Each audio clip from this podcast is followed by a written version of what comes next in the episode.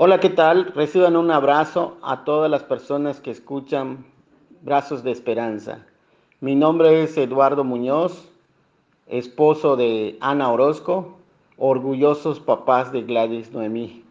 Originarios de Mérida, Yucatán, México, Gladys trascendió aproximadamente ocho años en un accidente de tránsito, ya que el chofer se durmió y se salió de la carretera.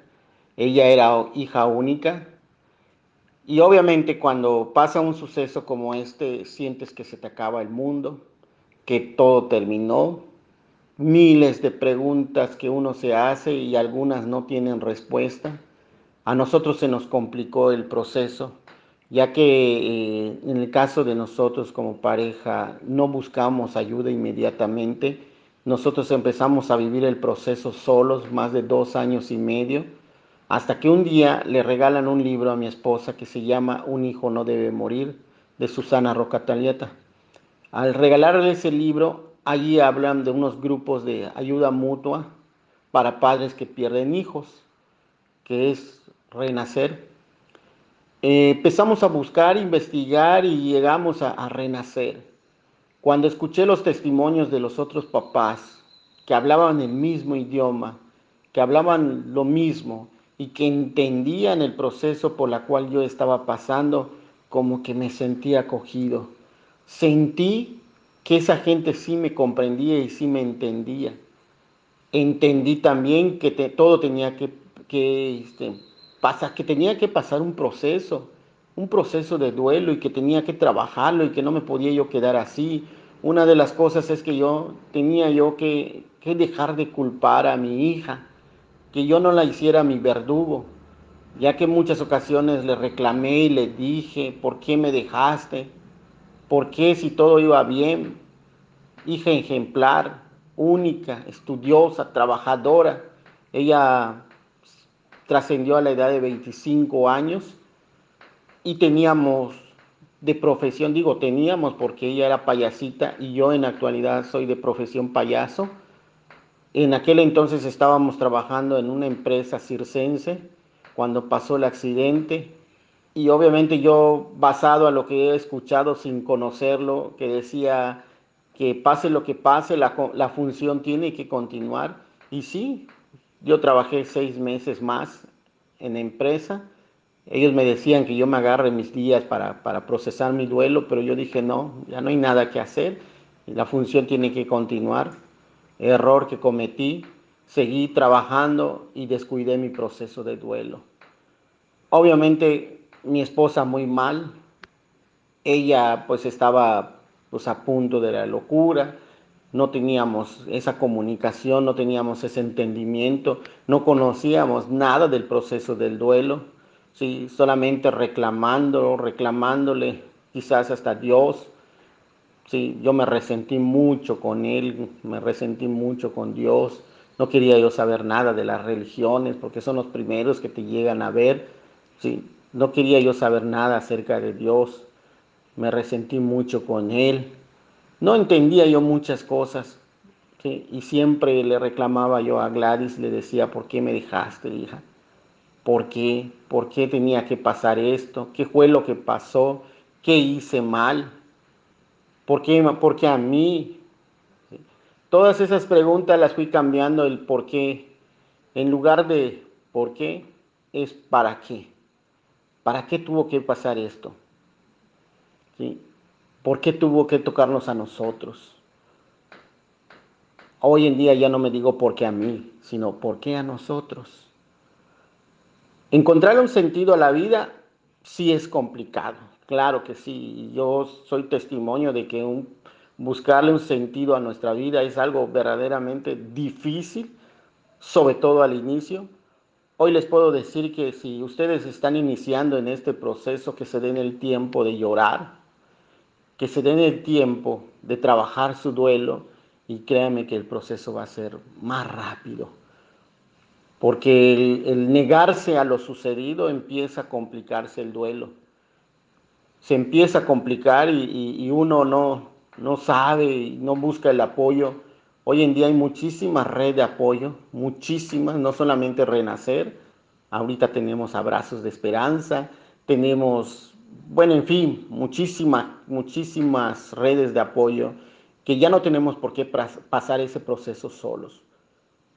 De verdad, no tenemos por qué sufrir solos. Tenemos, aquí está mi, mi brazo, aquí está mi hombro. Quiero abrazarte, quiero decirte que sé lo que, lo que sientes, sé por dónde vas a caminar, sé lo que te estás preguntando. Y eso que nos une a nosotros obviamente es algo verdaderamente espiritual, es verdaderamente increíble porque al simple hecho de, el simple hecho de escuchar a otro papá, a nosotros nos da un poquito de paz, porque sabemos que hay gente que nos entiende, que nos comprende. Ya no hay esas palabras que déjalo descansar, ya no la llores, ¿sí? Dios así lo quiso.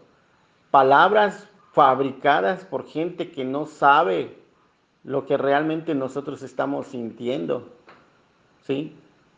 Palabras que, que, no lo hacen con mala intención, obviamente nunca lo van a hacer con intención de lastimarnos, pero sí, de alguna manera nosotros nos negamos a esas, a esas palabras que nos dicen. Hoy en día yo sé que son palabras fabricadas, una de las cosas que me motivan a seguir, a seguir adelante, es que para mi entendimiento, mi hija no se fue del todo. Mi hija sigue intercediendo, ¿sí? En todas las cosas que hago.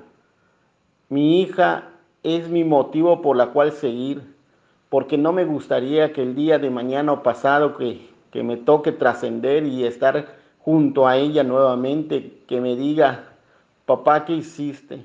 ¿Terminaste nuestros proyectos? No me gustaría decirle que me la pasé llorando y que dejé todo a la basura. Yo reí mucho con ella, puesto que éramos payasos, los dos. Ella era mi pareja de payasa, era payasita también. Y todo lo que nosotros habíamos, ahora sí que planeado, todos los proyectos que habíamos planeado, que me diga, papá, ¿qué hiciste? ¿Continuaste?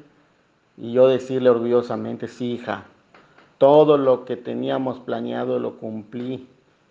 Todo lo que tú quisiste ver, lo vi. Todo lo que tú quisiste comer, lo comí. Y todos los proyectos por los cuales estábamos planeando fueron terminados. Sí. Y yo sé de antemano de que ella no se va del todo. Ella sigue intercediendo para que yo pueda llegar a ustedes. Y sus hijos de ustedes están intercediendo para que a lo mejor lo que estoy comunicando, ustedes lo puedan entender y identificarse conmigo.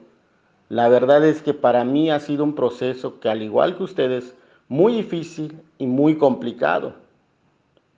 Pero hoy en día les puedo asegurar de que me siento bien, de que hoy en día me siento orgulloso de haber sido padre de Gladys y por ella yo puedo seguir en adelante. Al igual que como cuando estaba aquí en la tierra, obviamente nosotros todo lo hacíamos por ella, ya que ella era nuestro motor de vida físicamente y ahora sigue siendo nuestro motor de vida, pero espiritualmente. Amigos, papás, hermanos, hermanos de ruta, déjenme decirles que, que sí se puede, sí se puede salir en adelante, hay que procesarlo, sí, y date tiempo. Si tú en estos momentos estás iniciando por este proceso, date tiempo, tente paciencia. Si tienes ganas de llorar, llora. Si tienes ganas de reír, ríe. Si tienes ganas de gritar, grita, grita. Todo, todo, todo tiene que pasar y va a pasar. Y te lo digo porque soy testimonio. Soy testimonio porque no puedo inventar una historia como esta. Ni la tengo escrito, ni la tengo planeado, ni está en ningún libro. Está en mis propias palabras.